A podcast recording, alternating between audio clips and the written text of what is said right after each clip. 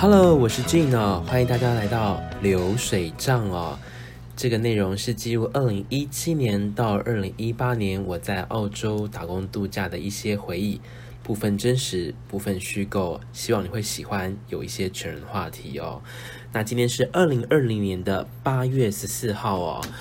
那结束了，就是上一次就是护士这个男护士我没有成功嘛。然后，所以呢，就在 Sunnybank 放假的时候呢，又开始打开了我的同志交友软体哦。因为在澳洲，每一天的放假呢，都是相当重要的，我们不可以浪费时间哦。学习英文就要一定要趁早开始。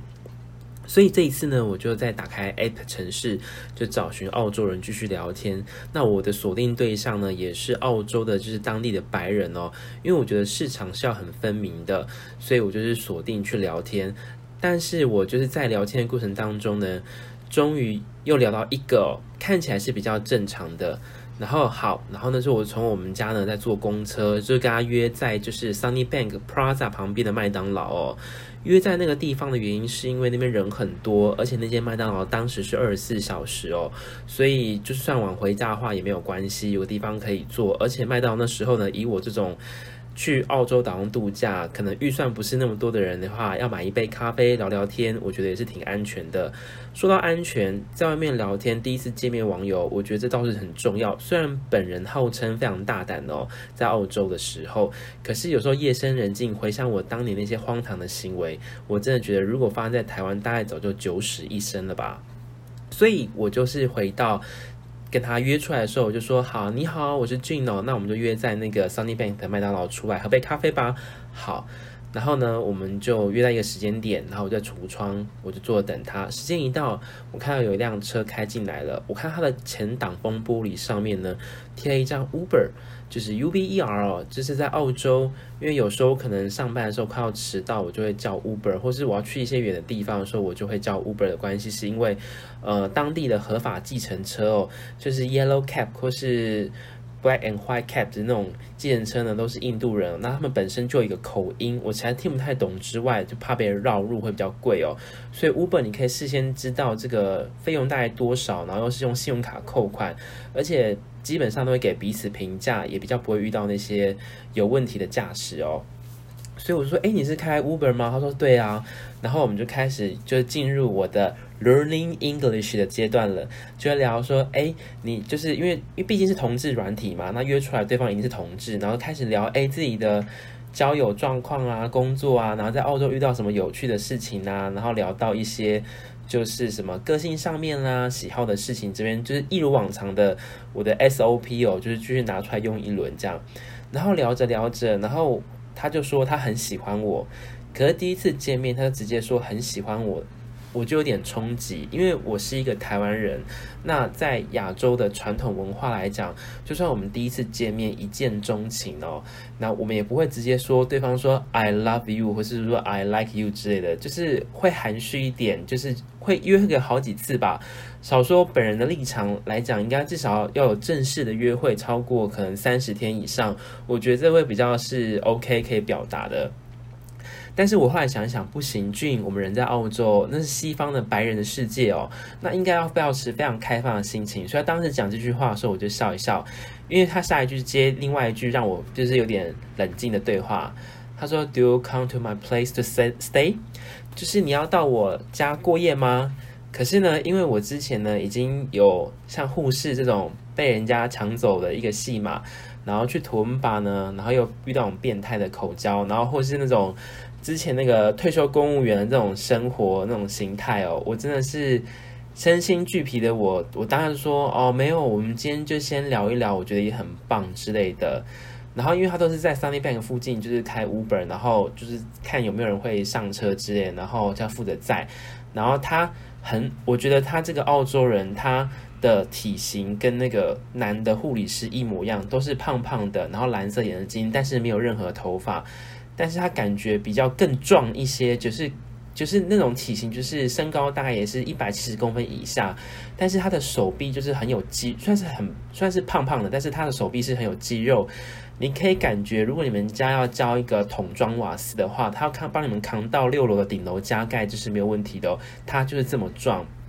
说到这边，我口水就有点流下来，因为我当时看到他他的肌肉的时候，我真的觉得我的排卵期已经到了，我已经 ready 好可以受孕了。但是我的亚洲的文化又钳制我不能那么轻易的表出达表达出来说，我真的很喜欢，所以我就笑一笑说，哦，你真的有练得很不错。他跟我说，他都是在凌晨上班，然后凌晨他很晚，他都是凌晨上班，然后去做那种超市的物流 car drive truck driver，就是。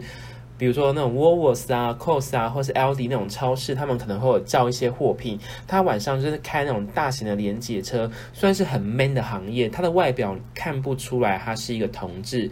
要么就是我雷达坏掉，要么就是呃澳洲人的外形真的是非常的阳刚跟粗犷，或是我找到的类型都是这样，非常可口哦，就导致我完全他如果说不是，他如果没有表达他是同志，我完全是看不出来的。好。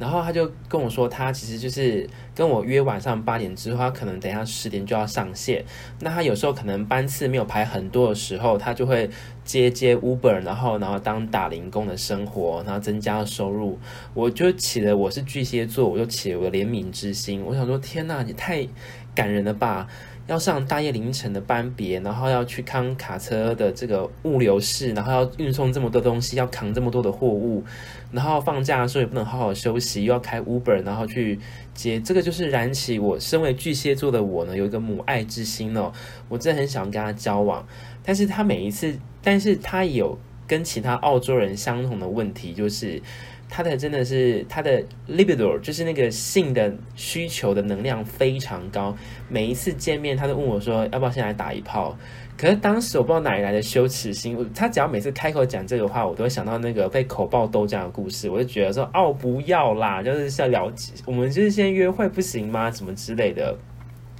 然后他就会很失望，就是说其他的那个亚洲人的时候交往都很直接，为什么就你俊就是怎么约都没办法直接到他家过夜？我就跟他讲说，哦，没有啦，我还是喜欢睡我那个睡我的宿舍啊，什么之类的，就不想去人家家里面陌生过夜。一方面可能是回忆的关系，当时确实是有怕 有有吓到这件事情。好，那就是约了两三次之后呢，我其实我已经觉得说好。那也许是一个好的开始，因为既然有约会吃三次麦当劳了，我觉得应该可以表达我真的是很喜欢对方。我觉得他就是也是我择偶的条件哦，就是很认真的工作上进的澳洲人，外形阳刚哦，然后我觉得就是。体态呢，虽然是胖胖的，但是没有关系，但肌肉是够的哦。然后眼珠子是蓝色的。然后我想想看，如果我有子宫可以怀孕的话，那小孩子混血就是我的眼睛的棕色跟蓝色，生下来就是挺好看的。我当时是这样想象啦，但是不可能怀孕成功，我知道。然后我就跟他讲说，哦，我真的很喜欢你诶，然后我们觉得可以认真的往下面交往之类的。那我们可不可以先就认真的交往？然后他这时候就坚持一件事情，他告诉我说，一定要先打一炮之后呢，才能决定要不要交往。这件事情，直到我回到台湾，我当时就犹豫自己说，为什么我回答说不行？是真的有要认真交往再打炮？我们就为了这件事情真的是吵架。就当时澳洲人的想法是觉得说，他觉得说，一定要先就是做完一次之后呢，就才能知道对方我们的兴趣或是各个器官到底有没有兴趣相合之下呢。再往下一步这样比较合适。可是对于当时的我来讲，已经前面已经经历过四个澳洲人的约会，但是每一段都是让我留下各种一点点的那种烙印在我心中的感觉。所以这一次呢，我就想要慢慢的来，然后去培养时间感情。可是殊不知，我太低估他的性的能力了。他真的是非常，每次见面都问我要不要来一炮之类的，我都直接打枪，他说不要。所以到最后呢，就是没有结果。然后之后我们有两个月的时间就没有再聊天。然后后来有一天，就是你知道有些同志软体都会有一些什么配对功能之类的。然后我们刚好又配对上了，然后我们就聊开。然后我就在那个 App 讯息里面跟他讲说，我真的很喜欢你，我真的觉得我们可以就是交往当男朋友之类的。然后他就跟我说，他就跟我说，好，如果你愿意，就是先做完爱之后，然后我们再进行下一步。可是那时候不知道是不是巨蟹座的一个天然的正义感觉，我就跟他讲说，人的一生很长，如果我们见面就做爱了，然后发现各不合，那不就觉得很浪费彼此的时间？而且两个人在一起这么久，不单只是为了做爱吧，还有更多其他重要的事情。那我们就是为了这个事情，就是争论不下之后，最后呢，我也跟这个卡车司机的物流室的这个澳洲人呢，就也没有任何的任何的进展这样子。所以呢，在这些故事当中呢，我在澳洲一共是遇到从图文巴一开始的遇到的一个电信工程师嘛，还有一个高中的那个很年纪很大的老师，接下来遇到一个脚很臭的电影院的看的电影的人，然后还有就是我去敲对方一个男的护理师，但是他被一个越南人读 QU 大学的人就是抢走了，然后接下来就这一个。我都到始至终我没有成功，但是这一些的与澳洲人，就是我不会认为是在 dating 的状态，我觉得有点像是国小我们在做那种实验教材，然后去河边捞蝌蚪那种开发心情哦。因为说实在的。呃，现今的台湾社会非常保守，你说要做这么大胆的事情，我自己真的是有点没办法。可是我也要感谢那时候一七二零一七年的时候，因为我打工度假，我自己一个人到澳洲外面，所以我才能真正的做我自己，做我想要做的事情，去做体验这样的人生哦。其实有时候我每次跟朋友分享这些故事，他们说：“G，你根本不是 working holiday，是 fucking holiday 吧？”我说：“哇，你比喻的真好，双关语呢，fucking holiday。”就是你知道很多一些荒唐的事情，就是在我身上产生哦。然后当然呢，你你会问说，诶，那你真的没有遇到真的是像你追求的吗？其实后来呢，又过一阵子呢，还有是有一个新的人哦。那今天因为卡车司机比较短，所以我再加一个故事，就是我后来有，坐火车坐一个小时到 Gold Coast，有约到一个另外一个澳洲人哦。然后那个澳洲人，他的房子非常好，他就是住在 GOCOS 旁边，就是 PF 那个百货公司，大概走十五分钟的路程就可以看到他的公寓。他住在大概将近是高楼层数楼以上哦。可是那个公寓有点奇怪的是，他不是买房子，他有点像是饭店式管理，但是你可以跟他长租一年、半年或是几个月之类的这种酒店式公寓。然后我到他家的时候，我们就先聊天，然后我就聊，当然也会先聊一些基本的状况。然后他们家还蛮干净的，我很喜欢。这房子有点小，而且房子这么高，对于我是亚洲人来讲，我认为这种高楼层的房子不易不容易聚财哦。所以我觉得，如果要当太太的话，一定要特别小心。所以我后来就也是是聊天，然后聊着聊着，我就说：“哎，那个房间怎么在这边一个人这样？可是你的东西感觉有两份。”他就跟我说，她跟她男朋友就是刚分手而已，他们正在进行离婚的官司。然后讲到这里的时候，我突然就想到是，我是姐夫的那个，也就是以前有一个很有名的那个小三的那个台剧哦，叫做我忘记了，反正现在年纪大，就是有许维恩跟那个隋棠演那个之类的，那个那个一瞬间，我在沙发上面跟他聊天的时候，我觉得我自己像一个小三一样，就是他们对方。情感关系还没有做一个整理干净的时候，然后我去约这个会，我觉得我自己都好像里外不是人。好啦，就是以现在最热门的三十而言的这个中国的连续剧来讲，我觉得我就像是林佑佑的角色一样，然后顾佳就坐在我的对面跟我聊这个天，我非常的尴尬，然后我就跟他聊，当然约会过程当中也是会保持镇定的，也是有说有笑之人，然后我们就先去卖场。聊完天之后，我们就去卖场说：“帮我们一起来做晚餐。”我说：“好啊，我也想做晚餐，那我们一起 share 那个晚餐的钱。”然后就是买了一只鸡，然后是在沙拉，然后我们就做了冷盘哦。其实因为跟澳洲人约会，我自己每一次出场之前呢，我都会先吃一点东西，因为我知道。澳洲人的晚餐呢，可能会是一些冷盘沙或是面包之类的，可能会肚子饿，所以自己要去约会的时候，一定要先吃个五分饱，以防你到对方家里面的时候，只有打炮的话，可能体力会不够，所以或者只有约会聊天的话，还是要先吃一点的东西。好，我们就开始做晚餐，然后在厨房看着他做，然后我也也帮忙就是聊天这样，然后。聊着聊着，然后开始就吃完这些餐点之后嘛，然后我们要把东西收拾。那我们刚刚讲到买一只烤鸡，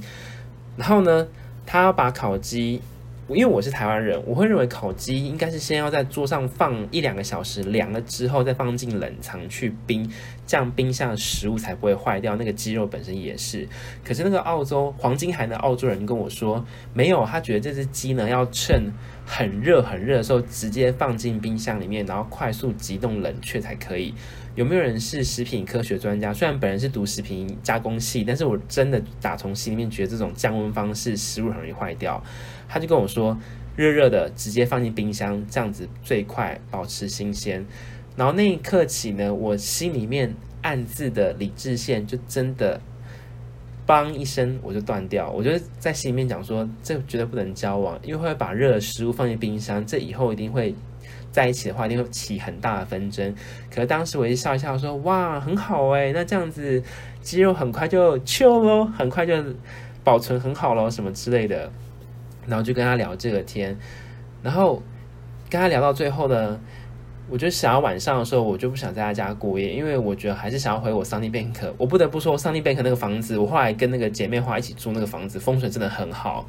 就是工作运超顺利。那除了感情之外，但那个家那个家真的有一个很棒的感觉哦。好，然后我要回家的时候，我说哦，我想要回家，你可以载我去火车站吗？他跟我说，那我也要 kiss goodbye。我说 Come on，上次那个历史老师的那个假牙事件接吻还不够，现在这 Go Coast 的澳洲又要来一次接吻。真是的，然后我讲我说好，我只好呢，就是再演一出戏给他看，就来个深情接吻，跟他讲说，好喽，我真的亲喽，嗯，好，那带我回火车站吧。所以我就回去火车站这边了。所以我真的不懂，说我在澳洲这些这个经历真的是太荒唐了。每当我跟我朋友讲起，我真的觉得是太荒谬，怎么会有这么多诡异的事情呢？其实后来想一想。回到台湾之后，身为同志哦，然后在台湾工作。虽然台湾现在有那种同志合法结婚，但是我的状态就处于在一种还没有正式跟周边的人 announcement 之类的，所以我还是会保持着就是有点低调。好啦，我知道我很高调，我明白。但我就跟对方讲说，哦，我还也在寻找一个结婚对象之类的。所以我回到台湾之后呢，打开 App 城市都还是以找外国人为主。原因是因为我觉得外国人的文化它是比较开放的，是能够沟通的。那亚洲的工作环境是很压抑的，所以回来台湾的时候，我大部分打开就是 App 城市，我都会锁定特定国家的方向，就是我想要移民过去的。不是，不一定是移民，或者说我想要到外国生活国家的这个方式，直接跟对方进行攀谈哦。好，那 GoGo 这个澳洲人呢，黄金海岸的澳洲人之后呢，我再聊，又过了两个月的时间，我在跟他聊天，他就跟我说，他们因为之前在一起的时候有开共同账户，所以他们还在请律师打离婚官司当中。这时候。我不知道为什么我是巨蟹座，我对爱情就有种洁癖，我没办法忍受，就是还没有出去玩的事情，然后我又要参与哦，所以我就告诉自己，这个不能交往，因为我觉得会引来杀机，搞不好他哪天他的前男友回来，就整个把房子都杀的里面都杀掉怎么办？我很害怕，所以我后来就跟他就保持一定的距离，后来也就淡掉了。所以这个就是在卡车司机之后呢，我去认识 GoCo 的一个。长辈吧，因为对方也是四五十岁，但是他真的是长得蛮斯文的，有点像是专门在讲财经的那种阮木华瘦版的那种阮木华先生那种瘦版的感觉，但是很瘦很高，我还蛮喜欢他的样子的那种感觉哦。好的，那今天 podcast 的部分呢，流水账呢又进行到了二十分钟哦，谢谢你今天的收听哦。那其实。这边前几期开始，可能不管是收音啊，或是节奏，可能会有点不是做的很好。原因是因为你也知道，这个频道刚开，就可能先要先讲一些比较闲适的东西，比较重口味的东西去做说明哦。那未来 Podcast 的这个走向呢，流水账呢，还是会以澳洲打工度假的那个回忆当中为主，但是我会试着把我在 YouTube 上面所呈现的这些资料呢，慢慢的不是直接抓下来哦，因为 Podcast 的形容的时候你看不到画面嘛，所以你要特别把资料再进行整理。未来呢，会提出像是怎么申请澳洲打工度假啦，然后包含的一些什么税号啦、三大号啦，然后还有一个报税的季节啊，或是一些生活一些有趣的事情，那我们都会以再以每一集二十分钟的方式短程的做发布哦。那未来的这个频道就会偏的比较偏正常了。那因为刚开台嘛，所以这些故事都是很荒唐，因为先讲完之后，以后就没有后顾之忧了。我是 Jean，谢谢你今天的收听，我们流水账，下次你空中再相见喽，拜拜。